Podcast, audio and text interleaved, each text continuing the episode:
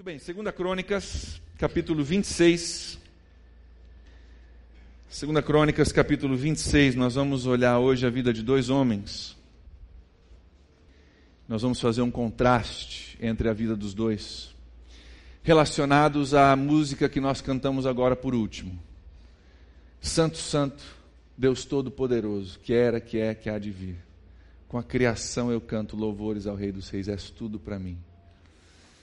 Nós temos hoje um perigo muito grande de perder a noção de que Deus é Santo, Santo, Santo. De que Ele é acima de todas as coisas. Que Ele é uma coisa e eu sou outra. Alguém diz, poxa, pastor, mas a Bíblia diz que nós somos criados na imagem e semelhança de Deus. É verdade. Nós temos um pouco de Deus, mas Deus não tem muito da gente, não. Deus é Deus. E nós temos hoje no nosso mundo uma tendência muito grande de aumentar a nossa percepção de nós mesmos e diminuir a nossa percepção de Deus. E eu quero falar contigo essa, essa, hoje à noite um pouco a respeito disso. Nós vamos olhar a vida de dois homens. O primeiro é um rei do Antigo Testamento, o rei Uzias. E a história da vida dele é contada no livro de 2 Crônicas, capítulo 26. Começa assim. Versículo 1 diz que Uzias tinha 16 anos quando ele assumiu o reinado de Israel. 16 anos. Versículo 5 diz que ele buscou a Deus durante a vida de Zacarias, que era profeta na época, que o instruiu no temor de Deus. Interessante, ele buscou a Deus e ele tinha temor de Deus. E enquanto ele buscou a Deus, diz o versículo 5, Deus o fez prosperar. 16 anos, jovem, novo. Deus coloca ao lado dele um profeta, um homem de Deus. Esse homem de Deus o ensina a ter temor de Deus. O que é ter temor de Deus? Ter medo dele? De forma alguma. É ter um respeito saudável pela pessoa de Deus. Não é ter medo, você não pode ter medo de uma pessoa que você é chamado para amar. Nós somos chamados a amar a Deus. Como é que eu tenho medo e amo ao mesmo tempo? Temor do Senhor é entender que Ele é Deus e eu não sou. Esse respeito saudável pela pessoa de Deus, quem Ele é, soberano sobre todas as coisas. Nós não vamos ler o capítulo todo, mas deixa eu te contar alguns dos feitos do rei Uzias. Discorrer ali de alguns versículos diz que ele construiu torres como rei, que ele reconstruiu cidades, que ele fortificou muralhas, que ele cavou cisternas, que ele tinha muito gado, que ele tinha um exército bem treinado, que ele fez escudos, fez lanças, fez capacetes, fez couraças, fez arcos e flechas para o seu exército. Versículo 15, dá uma olhada comigo, diz algo bem interessante. Diz que ele construiu máquinas projetadas por peritos para serem usadas nas torres e nas defesas das esquinas. Máquinas que atiravam flechas e grandes pedras. Detalhe histórico interessante. É a primeira vez na história em que um livro, a primeira data histórica em que um livro descreve uma máquina de guerra.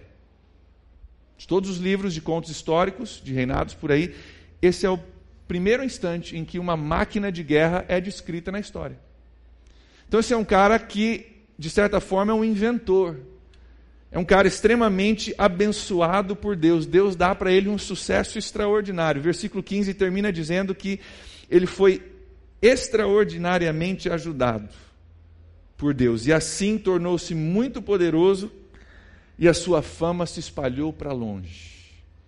Temeu a Deus construiu, fortaleceu, melhorou, inventou, foi pioneiro em algumas coisas e Deus deu para ele tremendo sucesso. Mas olha o versículo 16 comigo, aqui as coisas começam a mudar. Diz o versículo 16: Entretanto, depois que Uzias se tornou poderoso, seu orgulho provocou a sua queda. Ele foi infiel ao Senhor, o seu Deus, e entrou no templo do Senhor para queimar incenso no altar de incenso. Só para você entender um pouco do que do porquê isso é um problema. Deus havia descrito, Deus havia ordenado bem lá atrás, lá em Êxodo, capítulo 30, nós não vamos ler, mas ele tinha ordenado que quem queimava incenso no templo, no lugar da presença de Deus, era o sacerdote, não o rei. Duas funções distintas. E Uzias, a Bíblia diz que ele começa a se ensoberbecer, ele começa a ter orgulho e ele decide que ele vai lá no templo e ele vai queimar incenso. Afinal, ele reconstruiu cidades. Ele projetou máquinas de guerra que nunca haviam sido vistas. Ele foi muito bem sucedido e isso sobe a cabeça dele. E ele decide que ele vai lá queimar incenso no altar de incenso. Uzias conhecia a lei de Deus. Ele conhecia a ordenança de Deus de que isso não era função dele, mas ele decide ir lá, vai contrário à palavra de Deus, ele peca contra Deus.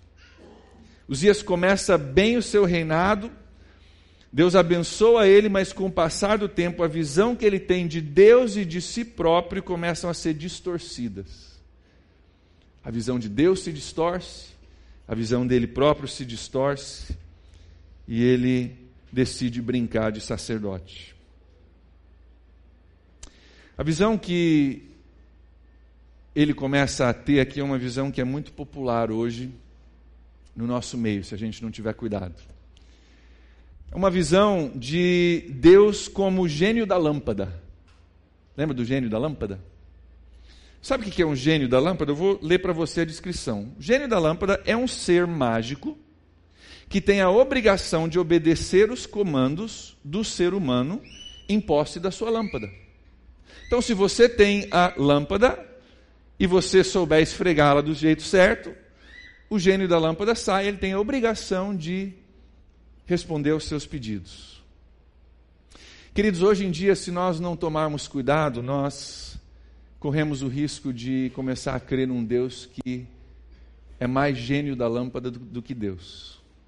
Infelizmente, para não ajudar, tem gente por aí que ensina que se você aprender a forma certa de esfregar a lâmpada, e cada lugar, cada pessoa está oferecendo a forma certa de esfregar a lâmpada.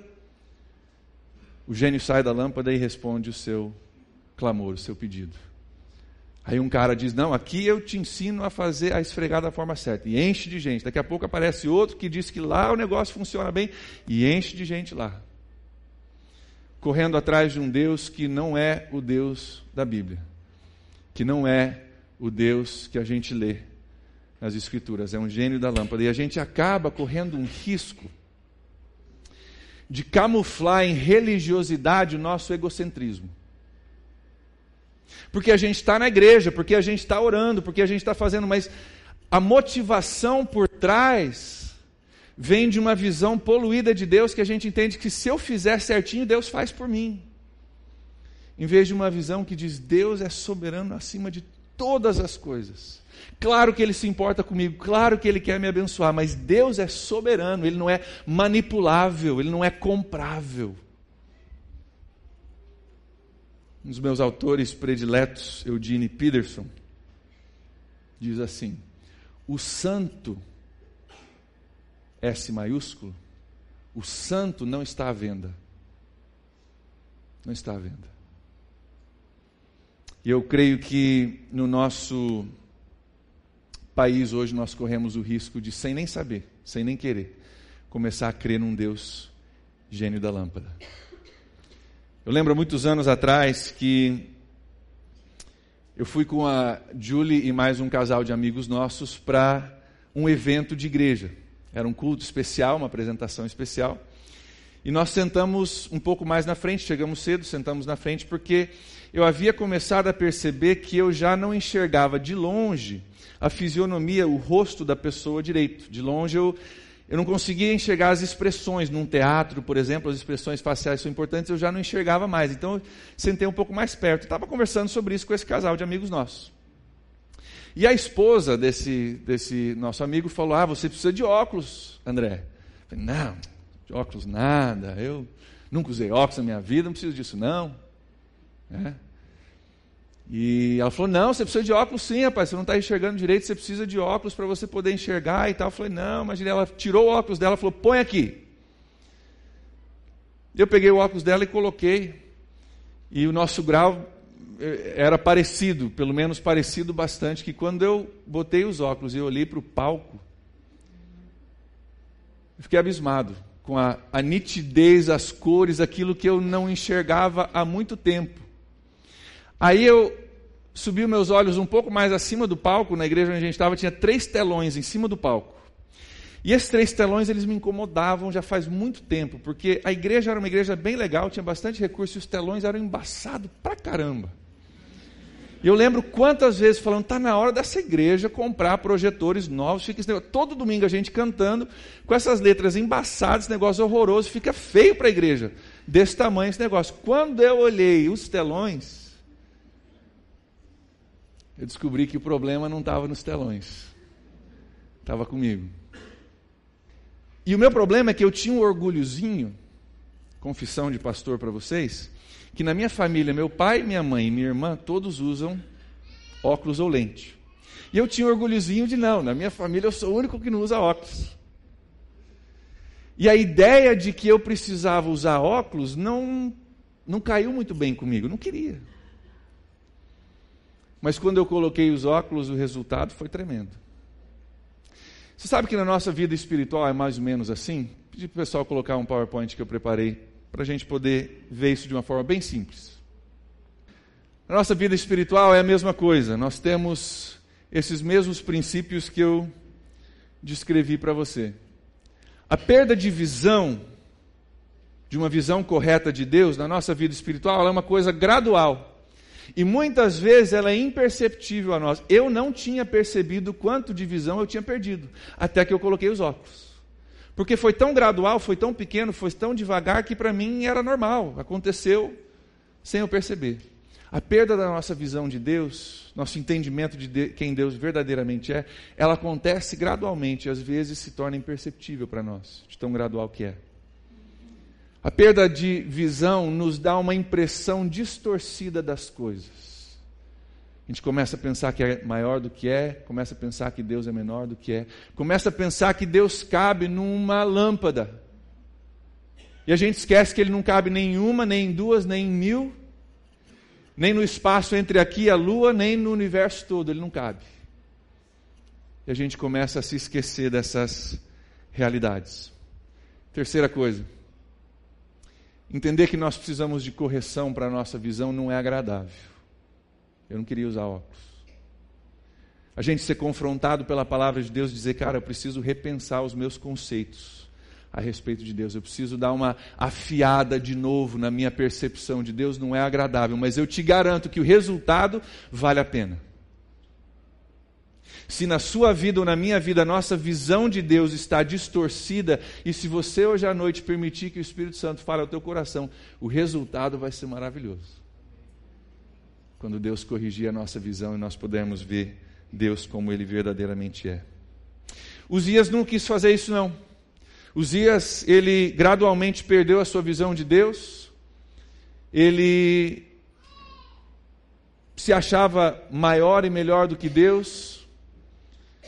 Houve até uma correção, quando ele foi queimar incenso, houve até uma correção de alguns dos, dos sacerdotes, vieram para ele e disseram: não faça isso não queime incenso, e ele ainda brigou com os sacerdotes. E o que Deus faz é. Deus fere ele com lepra. Lepra é uma doença da pele. E a Bíblia dizia, existia uma lei naquela época, uma lei cerimonial, que dizia que o leproso não podia entrar no templo. Por causa da sua soberba, na hora de ser corrigido, olha, você não é o que você pensa que é. Para com isso, isso não é o seu lugar. Ele rejeita a correção, Deus manda lepra sobre ele e ele nunca mais entra no templo. Olha lá o versículo 21 de 2 Crônicas 26 comigo. Diz assim: O rei Uzias sofreu de lepra até o dia em que morreu. Durante todo esse tempo ele morou numa casa separada, ele era impuro, leproso e excluído do templo do Senhor. Nunca mais ele pisa no templo porque gradualmente a visão mudou, distorceu a visão dele, e quando veio uma oportunidade de correção, ele rejeitou a correção. E Deus corrigiu ele. Agora vamos olhar um homem que nos dá um exemplo do que fazer. Se não é rei, ele é profeta, está lá em Isaías capítulo 6. Olha lá comigo, Isaías capítulo 6. Nosso segundo personagem de hoje era um contemporâneo de Uzias. Viveram na mesma época, no mesmo lugar, eram homens de importância, tanto um quanto o outro, um rei e outro profeta. Mas o que acontece com um e com outros é verdadeiramente muito diferente. Isaías capítulo 6, versículo 1 diz assim: No ano em que Uzias morreu, eu vi o Senhor sentado num trono alto e exaltado, e a aba da sua veste enchia o templo. Versículo 2, coloca lá para gente. Acima dele estavam serafins, cada um deles tinha seis asas. Com uma das duas asas cobriam o rosto, com duas cobriam os pés, com duas voavam. Ele continua descrevendo, nós vamos semana que vem voltar a esse texto, nós vamos olhar bem com detalhe a riqueza do que está sendo dito aqui. Mas ele descreve um, um, uma, uma cena sobrenatural, algo fora do normal. Descreve esses anjos incríveis adorando a Deus, a voz deles fazia com que tudo tremesse. Diz que a fundação do templo tremia com a voz deles à medida que eles gritavam o que nós cantamos: Santo, Santo, Santo é o Senhor Todo-Poderoso. Ele viu o Senhor.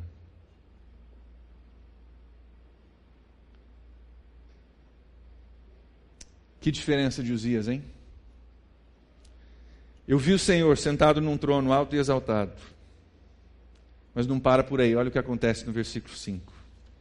Isaías dizendo: Então eu gritei, não é assim, falei calmamente. Gritei, ai de mim, eu estou perdido, pois sou um homem de lábios impuros e vivo no meio de um povo de lábios impuros, e os meus olhos viram o Rei, o Senhor dos Exércitos. Ele está dizendo tem uma diferença muito grande entre a minha realidade e a realidade de Deus. Ai de mim, eu sou um homem puro e eu vi o Senhor. O santo, santo, santo, não vai sobrar muito de mim, não. Ai de mim, ele diz. Quando ele vê a grandeza, a majestade de Deus, ele se torna sensível ao seu pecado. Uma das marcas de uma pessoa que tem um encontro com Deus a gente começa a enxergar ao mesmo tempo a grandeza de Deus e ao mesmo tempo a minha pequenez, os meus pecados, a minha dificuldade, aquilo em mim que precisa mudar. Ele tem uma experiência com Deus, ele vê os seus pecados e ele se humilha diante de Deus. Só para ter algumas ilustrações da grandeza de Deus, para a gente tentar entender um pouco a respeito do que nós estamos falando. Estima-se hoje que existem 100 bilhões de galáxias no nosso universo. São estrelas, são galáxias. 100 bilhões. São 12 galáxias para cada uma das pessoas, das mais de 7 milhões de pessoas que estão espalhadas aí pelo planeta Terra. 12 galáxias, não é estrelas, não é planetas, galáxias. Vamos pensar um pouquinho sobre o tamanho do universo juntos? Quando você vai falar sobre o universo, seu sistema de medida tem que mudar. Aqui na Terra a gente usa metros, quilômetros, né? Mas quando você vai medir o universo, você precisa de algo muito maior e se usa para medir o universo anos-luz. Não é verdade? Anos-luz é a distância que a luz trafega num vácuo em um ano. Então, se você for a velocidade da luz, nós vamos falar daqui a pouco, e você viajar por um ano, isso é um ano-luz. Qual é a velocidade da luz? Estudantes de física aí me ajudem. 300 mil quilômetros por segundo, não é por hora. 300 mil quilômetros por segundo. Só para dar uma referência, em um segundo a luz daria sete voltas e meia no planeta Terra. Em um segundo. Sete voltas e meia no planeta Terra. Luz viaja por 26 bilhões de quilômetros em um dia. 26 bilhões de quilômetros em um dia. Em um ano, 9,5 trilhões de quilômetros. Esse é um ano-luz. 9,5 trilhões de quilômetros é um ano-luz. Os melhores astrofísicos hoje estimam que se existe um fim do universo, ele está a mais de 15 bilhões de anos-luz daqui. Um ano-luz, 9,5 trilhões de quilômetros. Fim do universo a 15 bilhões de anos-luz daqui. E sabe de uma coisa? Deus criou tudo. E sabe de uma coisa? Toda a luz que tem no universo, todo o poder que tem no universo, toda a energia que tem no universo, que a gente nem começa a entender, 98% da energia do universo a gente não sabe nem descrever. Toda a fúria do universo, porque tem fúria, é simplesmente mais uma criação de Deus. Deus não cabe no universo, Deus não é limitado pelo universo, é simplesmente mais uma criação dele. Deus é mais luminoso, mais poderoso, mais furioso do que todo o universo colocado juntos. Talvez para você que é uma pessoa mais visual como eu, um vídeo ajude. Isaías ele vê Deus sentado sobre o trono, exaltado. Olhe lá comigo mais uma vez, Isaías 6. Quero que você veja uma progressão do que acontece com Isaías. Ele vê o Senhor, ele enxerga Deus corretamente. Eu vi Deus. A visão dele sobre Deus é corrigida. No versículo 5 ele diz: Eu sou um homem de lábios impuros. Ele reconhece o seu próprio pecado. Quando ele enxerga Deus corretamente.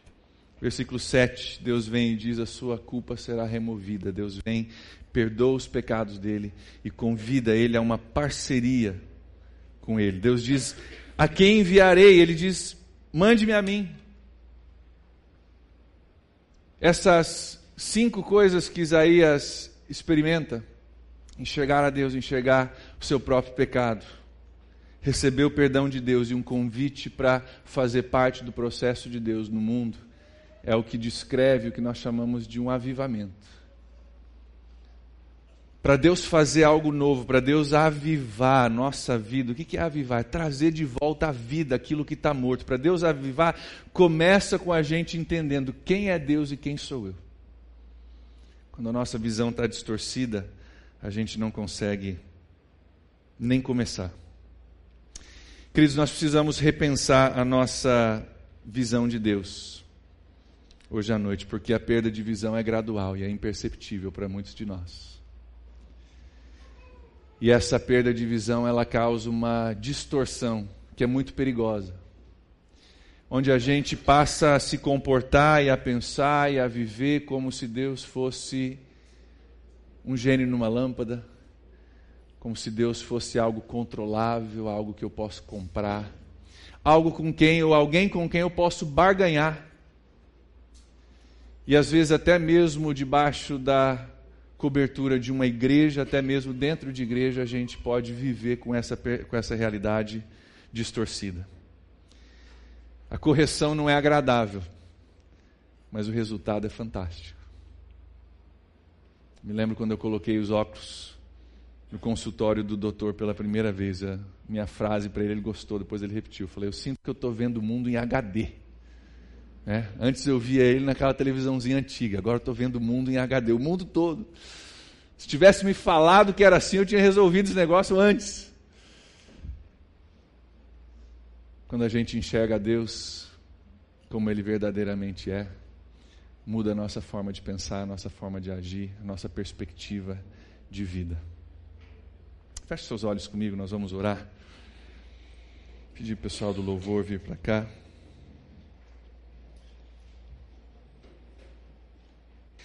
Você já teve uma experiência com Deus como Isaías? Já teve uma experiência com Deus como Isaías teve? Não só de ouvir falar, mas de entender que Ele é o dono da tua vida. A Bíblia diz que a respiração que você respira vem dele. A Bíblia diz: não tema o homem que pode te jogar numa cadeia, pode te matar, tema sim a Deus. Que pode afetar o futuro da nossa eternidade. De forma alguma, o meu desejo hoje é trazer condenação, mas sim trazer um despertar parte maravilhosa de Isaías é que Isaías percebe, ele reconhece o seu pecado, e Deus diz: então, beleza, deixa eu te perdoar, vamos trabalhar junto. Mas, queridos, o perdoar e o trabalhar junto só vem depois que a gente reconhece. Talvez você precise hoje, pela primeira vez na sua vida, reconhecer que Deus é Deus, que você não é e que Está na hora de você se render diante de Deus. Se você nunca fez isso na sua vida, hoje eu te convido. Hoje pode ser o dia em que você diz: Deus, eu quero me entregar. Deus, eu quero abrir o meu coração para o Senhor. Deus, eu quero pedir que o Senhor me mostre quem o Senhor verdadeiramente é e venha me trazer a um encontro com o Senhor que muda a minha vida. Se você não fez isso ainda, hoje pode ser o seu dia. Gostaria nessa noite de colocar Deus como soberano na sua vida sobre todas as coisas. De assumir o seu lugar como uma pessoa que precisa do perdão, assim como Isaías precisava, pedir a Deus o perdão pelos seus pecados, que Deus venha fazer algo novo no seu coração você quer conhecer a Deus hoje, essa é a sua oportunidade. Você que quer ter esse encontro pela primeira vez com Deus, eu gostaria que você falasse com Deus aí onde você está, Deus, nessa noite. Eu reconheço que a minha visão está distorcida, reconheço que eu preciso de correção, e reconheço, Deus, que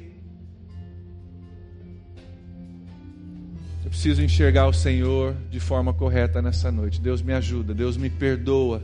Deus tira de mim toda cegueira, toda distorção, toda falta de visão, tudo aquilo que não me permite te conhecer como o Senhor realmente é. Deus, nessa noite, tira em nome de Jesus, para que eu possa te ver.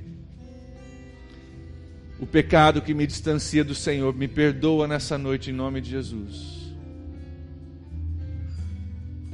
que eu possa ver o Senhor no seu trono, exaltado, alto, acima de todas as coisas. Que eu possa ser transformado, ó Deus, pela tua presença na minha vida. Que hoje possa ser um recomeço para mim, que hoje possa ser um novo começo. De um Deus muito maior do que o gênio da lâmpada, um Deus que está acima de todas as coisas. Me ajuda nessa noite, Deus.